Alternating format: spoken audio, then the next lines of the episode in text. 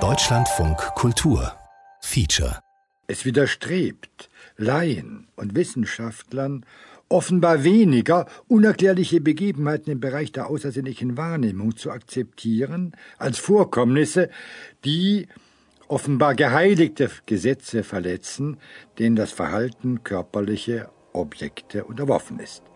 Der gesunde Menschenverstand fühlt sich beleidigt.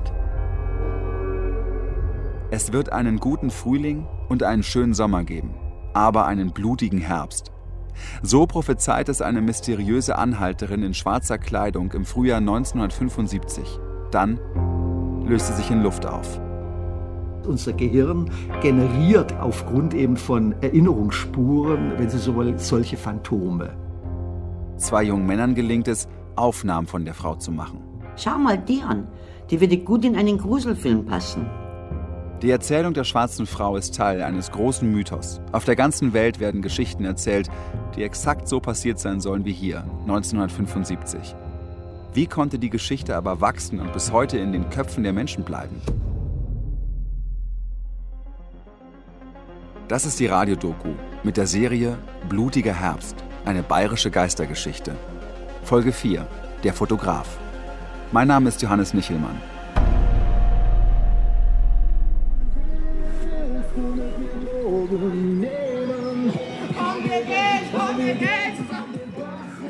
Ich bin in Tittling. Hier soll die schwarze Frau gespukt haben. Eine schwarz gekleidete Anhalterin, die finstere Prophezeiungen von sich gegeben und sich dann in Luft aufgelöst hat. Und hier soll sie auch gefilmt worden sein. Der Ort liegt ca. 20 Kilometer von Passau entfernt. Eine Kirche, ein Brunnen, ein paar Geschäfte, ein Biergarten.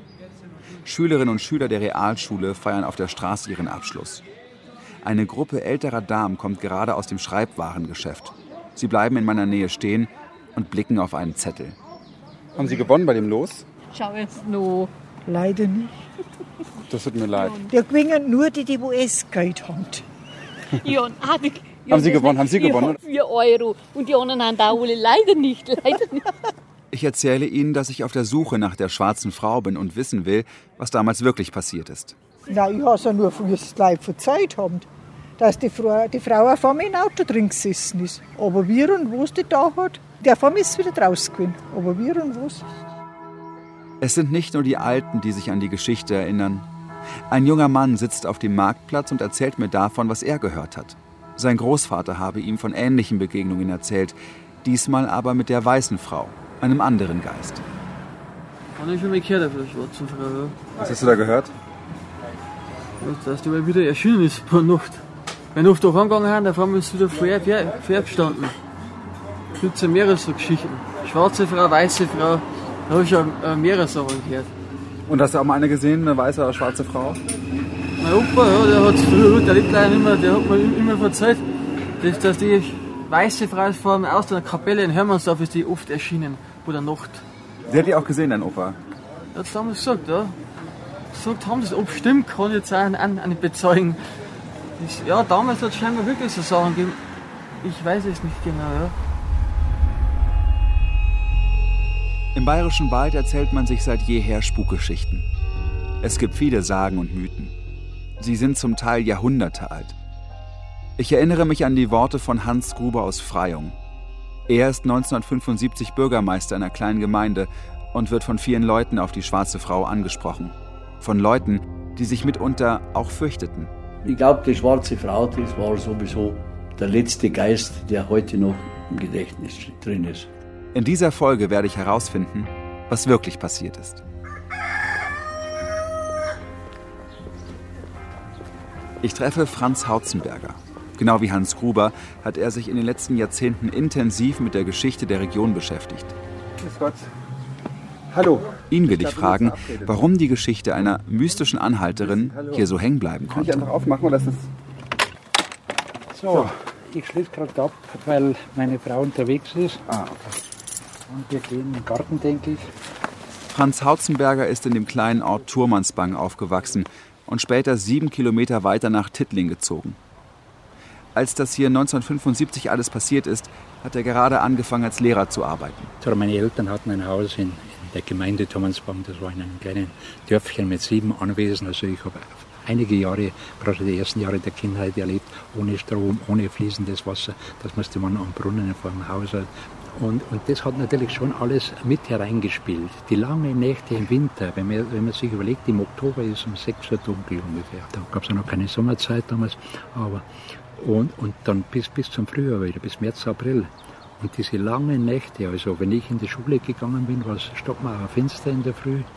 Ich meine, was eben ein bisschen äh, ja, ungeheuer war, das war immer morgen zum Beispiel oder so, weil, weil, oder wenn man ganz alleine gehen musste, weil es sind viele, äh, viele Schauermärchen oder so Geschichten erzählt worden. Zum Beispiel eben die Luzifer und die ging abends in den Dörfern herum und hat den Kindern, die noch auf der Straße waren, den Bauch aufgeschlitzt und die Därme herausgelassen, so hat man das formuliert, wortwörtlich. Und das war natürlich absolute Kinderschrecks. Also, wenn du nicht heute um 5 Uhr daheim bist und wenn es finster wird, dann kommt der Luzifer. Dann am, Dezember, am 20. Dezember kommt der, der blutige Dammal, also der Thomas war das. Die Thomasnacht, das war auch seine Losnacht oder Rauhnacht, wie man gesagt hat. Und, und der blutige Dammal auch wieder Blut. Wie bei der Prophezeiung vom blutigen Herbst der schwarzen Frau. Blutige Herbste spielen hier in vielen Geschichten eine Rolle.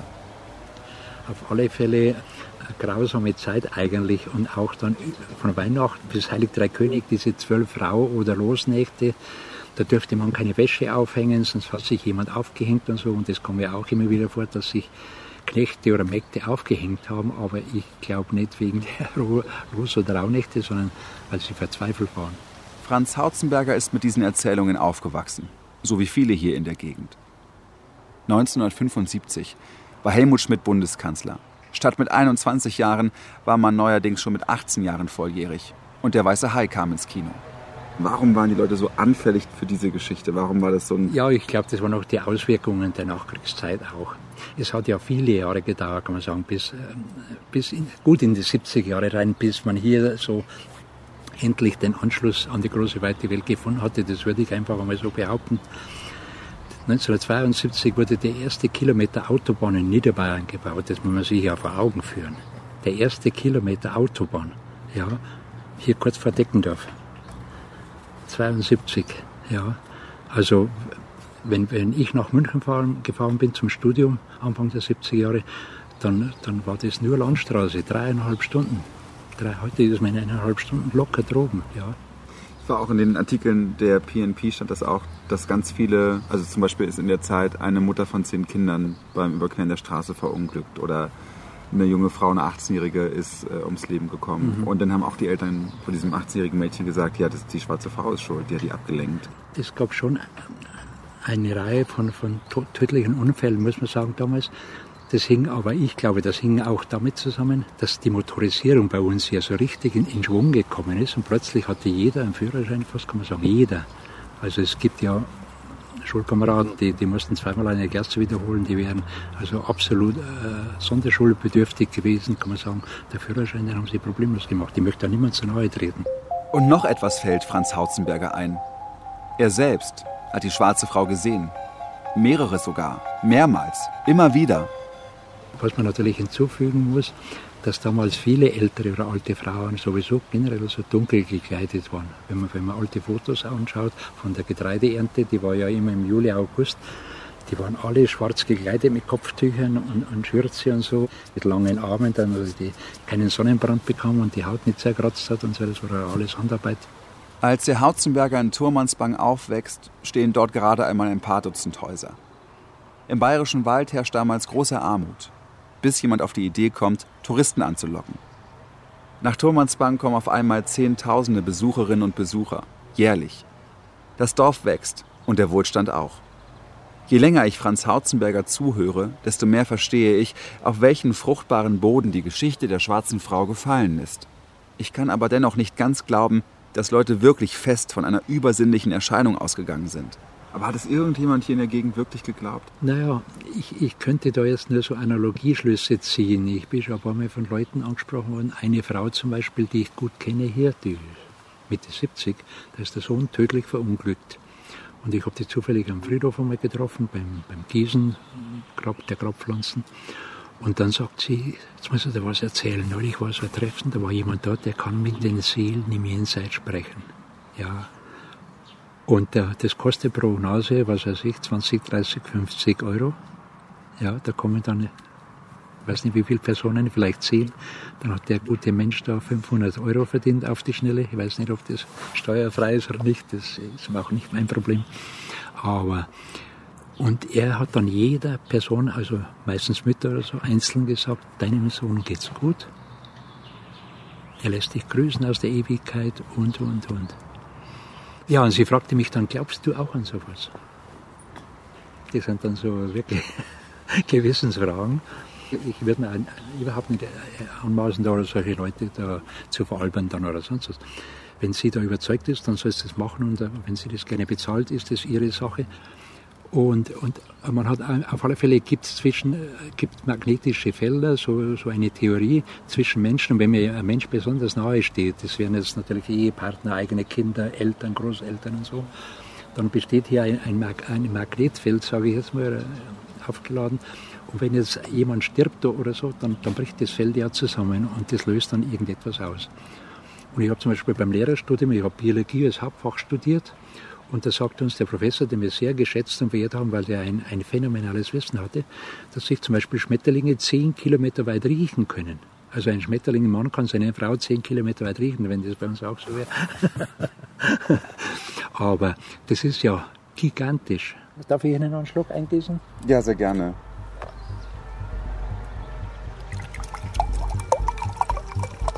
Vielen Dank.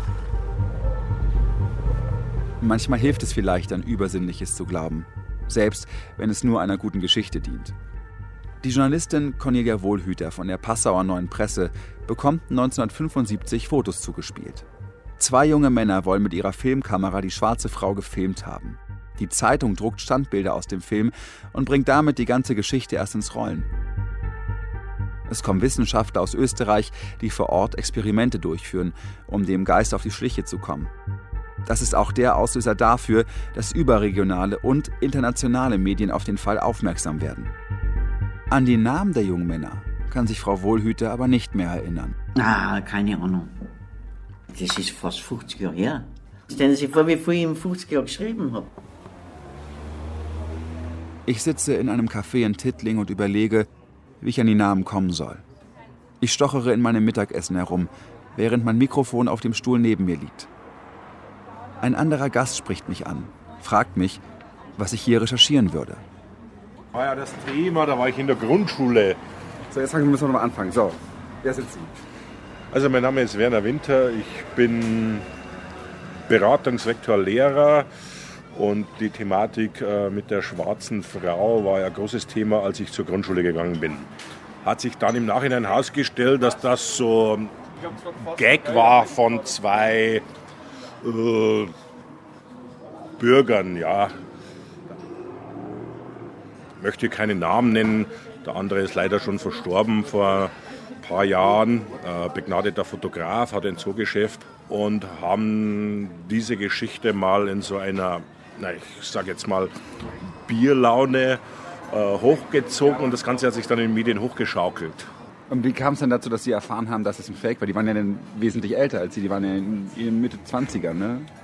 Ja, das, das Ganze habe ich ja erst erfahren. Ach, da war ich ja auch schon älter, da war ja die Geschichte schon lang vom Tisch. Ich bin jetzt, ich werde jetzt 53 und erfahren habe ich das vor 20 Jahren, so knapp über 30. Das Walzenglas von Werner Winter ist leer. Er muss gleich wieder los. Die Namen der beiden Männer will er mir nicht nennen. Aber ich gebe ihm meine Telefonnummer, falls ihm doch noch etwas einfallen sollte. Eine halbe Stunde später ist er im Apparat. Ich schlage ihm vor, dass wir uns noch einmal treffen. Ja, warten Sie, ich komme hier gerade um die Ecke. Da. So. Ihnen ist noch was eingefallen. ähm. Werner Winter erzählt, die Jungen mit der Filmkamera würden Udo und Klaus heißen. Klaus habe die Fotos an die Journalistin Cornelia Wohlhüter weitergegeben und Jahre später sei er nach Kanada ausgewandert. Dann ist er vor einigen Jahren verstorben. Und der hat da unten in dem Roten Haus gewohnt. Das ist hier links oder rechts, das Rote ja, Haus? Zeige ich Ihnen. Zeige ich Ihnen. Hier, das so ja, rosa gemalert ist. Da war unten das Zoogeschäft und er hat oben gewohnt. Was hat er für Tiere verkauft? Ach, das waren so Kleintiere, also Reptilien äh, etc. Und hinten hat er einen Garten gehabt, da hat er einen Lama gehalten. Das hat dann die Leute abgespuckt, wenn sie vorbeigegangen sind. Und er hat Gitarre gespielt äh, im Garten und hat sich auf einen Baum gesetzt und hat auch Gitarre gespielt. Ne? Und hier war das, hier war das Zoogeschäft. Hier war das, also hier ist dieses Video entstanden. Nee. Also nicht gedreht worden, aber Sie haben es da. Nee. Nee, nee, nee, das war viel später. Da hat er hier noch nicht gewohnt. Da war noch viel jünger. Da haben die das gemacht. Ja, Hatten Sie noch Kontakt in der Zeit danach? Nee, äh, hatte ich keinen Kontakt mehr. Wer den gut gekannt hat, das war hier auch der Maler. Leute mal, ob er da ist. Ja, komm, das war natürlich nett. Der hat den sehr gut gekannt. Ich weiß nicht, ob er hier ist. Also der hat den sehr, sehr gut gekannt. Wir klingeln. Innen bellt ein Hund. Aber es öffnet niemand die Tür. Ich habe auch seine Handynummer. Ah. Müsste ich haben. Wenig später erreiche ich den Maler. Ah. Hallo. Grüß Sie. Hallo. Vielen Dank. Wir hatten gestern kurz telefoniert und der Herr Winter hat gesagt, dass Sie mir helfen können. Äh, Ich erkläre ihm lang und breit, warum ich hier bin. Frau, die hier vor 140 Jahren mal rumgeturnt ist. Und da wurde mir gesagt, dass Sie den Klaus und den Udo und so ganz gut kannten, die da involviert waren.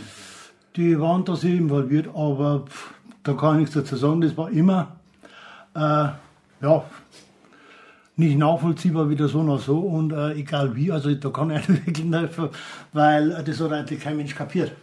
Es gibt nichts zu erzählen. Es gibt die schwarze Frau und äh, Schluss aus. Wer da dahinter war oder ob es die gibt, das steht in den Sternen. Aber gut haben wir der Klaus und der Udo gestaged, das weiß man ja. Dass die, Bitte? die haben, es gab ja dieses Video, ne? Ähm, und wenn es so wäre, was ich natürlich nie im Leben glaube, äh, würde ich es nicht sagen. Aber das Nein, ist ja schon, das, das sagen, das äh, so, ist, stimmt das, ist gar egal, nicht? Das ist ganz egal. Ehre gegen Ehre. Das ist so. Zumindest in Bayern. Ja, Nein, es tut mir leid, aber das äh, Ja. ist, ist ein gewisser Ehrenkodex und den haben halt wir Bayern. Sie wissen schon, was dahinter steckt. Nein, nie Nein, im Leben. Nie im Leben, nein. Nein, sowas wird man mir nie in Bayern da rumverzählen, Wüst oder sonst was. Wenn Sie verstehen. Schon, ja. Okay. Damit haben Sie ja schon alles gesagt. Sehr Ah, schön. tut mir leid. Ja, alles klar. Ist so. Okay? Gut, Dankeschön, dass ich vorbeikommen durfte. Kein Problem. Dann schönen Tag. Ebenfalls. Tschüss. Und Sie mit der schwarzen Frau. Ja, ich passe schon auf, okay? Tschüss.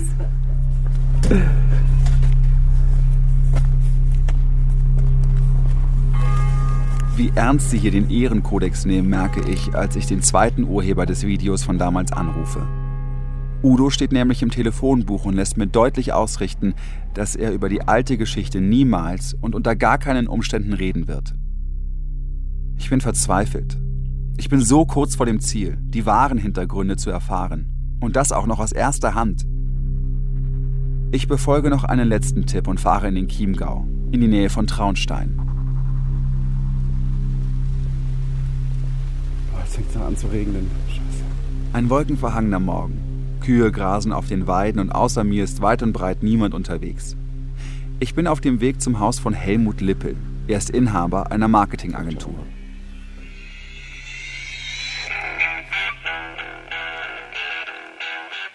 Das ist der Soundtrack Ihrer Jugend. Ja, höre ich aber ab und zu noch. Ich, ich bin kein, unbedingt kein Oldie-Hörer, aber ab und zu mag ich es auch. 1975 ist Helmut Lippel 15 Jahre alt. Er wächst in Tittling auf und gehört zu der Clique von Udo und Klaus. Wobei er zu Klaus weniger Kontakt hatte. Das war halt dann immer so, da gab es in Tittling so ein äh, Wirtshaus, da haben wir uns alle getroffen. Und dann wurde darüber diskutiert, also was jetzt wirklich mit der schwarzen Frau da los war. Was beim Haberräder? Beim Haberräder, genau, das war das Haberräder. Da war am Freitag immer der Stammtisch. Und da sind wir Jugendlichen da gewesen und haben uns halt dann da ausgelassen und haben äh, unseren Spaß gehabt.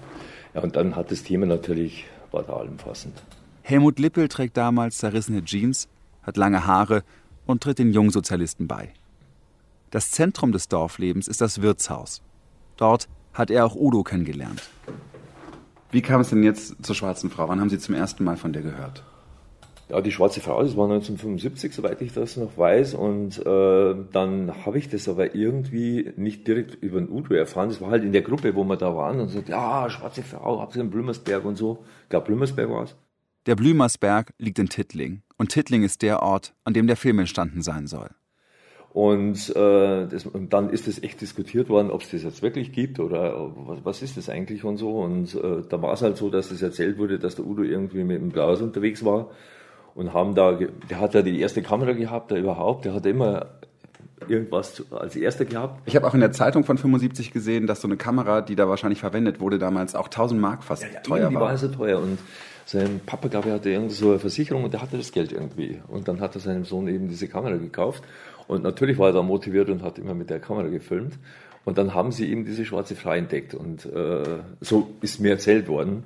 Und dann hat er halt draufgehalten und, dann waren die Hunde dabei und dann haben die Hunde irgendwie angeschlagen und dann haben sie geschaut und dann wollten sie weiterfilmen, dann war die weg.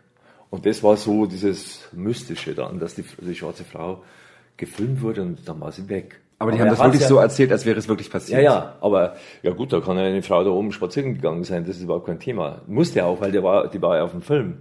Und dann ist sie halt weggegangen oder was. Aber es kann ja auch die Freundin vom Udo gewesen sein. Das könnte sein, aber das habe ich so nicht in Erinnerung, dass es so äh, gestellt worden ist. Weiß ich nicht. Also kann ich nicht sagen. Wie war das denn für den Udo und den Klaus, dass das denn so abgegangen ist, dass es in der PNP stand und dass auch aus Österreich Journalisten kamen, dass Parapsychologen hier angereist sind, all sowas? ja, also der Udo war immer ganz lustig drauf. Also der hat, hat sich dann eins ins Fäustchen gelacht. Also so wie ich ihn kenne und äh, der hat es eigentlich auch äh, ja sehr witzig genommen, das Ganze.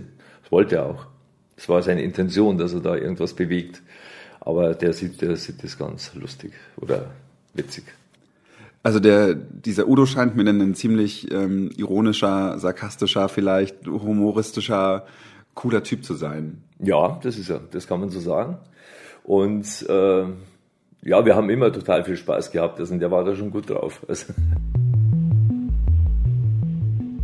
Udo und Klaus haben sich die Sache mit der Filmaufnahme der schwarzen Frau in einer Bierlaune ausgedacht. Erst durch die Veröffentlichung der Fotos wird die Erzählung der schwarzen Frau von 1975 zur großen Legende. Was auch immer die ersten Meldungen ausgelöst hat. Vermutlich würde ohne ihre Aktion heute niemand mehr darüber sprechen. Die Zeitung hat es bereitwillig gedruckt, weil es einfach eine gute Geschichte ist. Heute würde ihr Jungenstreich vermutlich keine Aufmerksamkeit mehr erregen. Es ist ja nicht leicht, sich gegen Verschwörungstheorien und alternative Fakten in den sozialen Netzwerken durchzusetzen. Der Spuk hört ja nie auf. Und soll übrigens auch in Traunstein, wo Helmut Lippel jetzt wohnt, weitergegangen sein. Die schwarze Frau, sagenumwobene und fremdenverkehrsträchtige Spukgestalt aus dem bayerischen Wald, scheint ihr Betätigungsfeld verlagert zu haben.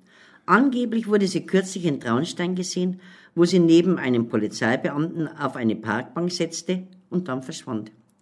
Kenner der Antimaterie vermuten, dass die schwarze Frau während der Fremdenverkehrssaison nicht mehr im überlaufenden bayerischen Wald spuken mag oder dass sie sich von den Aufregungen der letzten Wochen in Oberbayern erholt. Möglicherweise gingen auch die vielen Journalisten auf die Nerven, die mit Fotoapparaten und Filmkameras aus ganz Deutschland und Österreich und gar aus den Niederlanden anreisten, um Jagd auf sie zu machen. Die schwarze Frau. Und Sie haben keine Sekunde überlegt, ob das irgendwie wahr sein könnte, ob da so ein Kernchen dran ist. Nein, überhaupt nicht. Ach so, eine Sache ist noch wichtig. Der Herbst 1975 verlief, zumindest in Deutschland und vor allem im bayerischen Wald, im Großen und Ganzen ziemlich unblutig.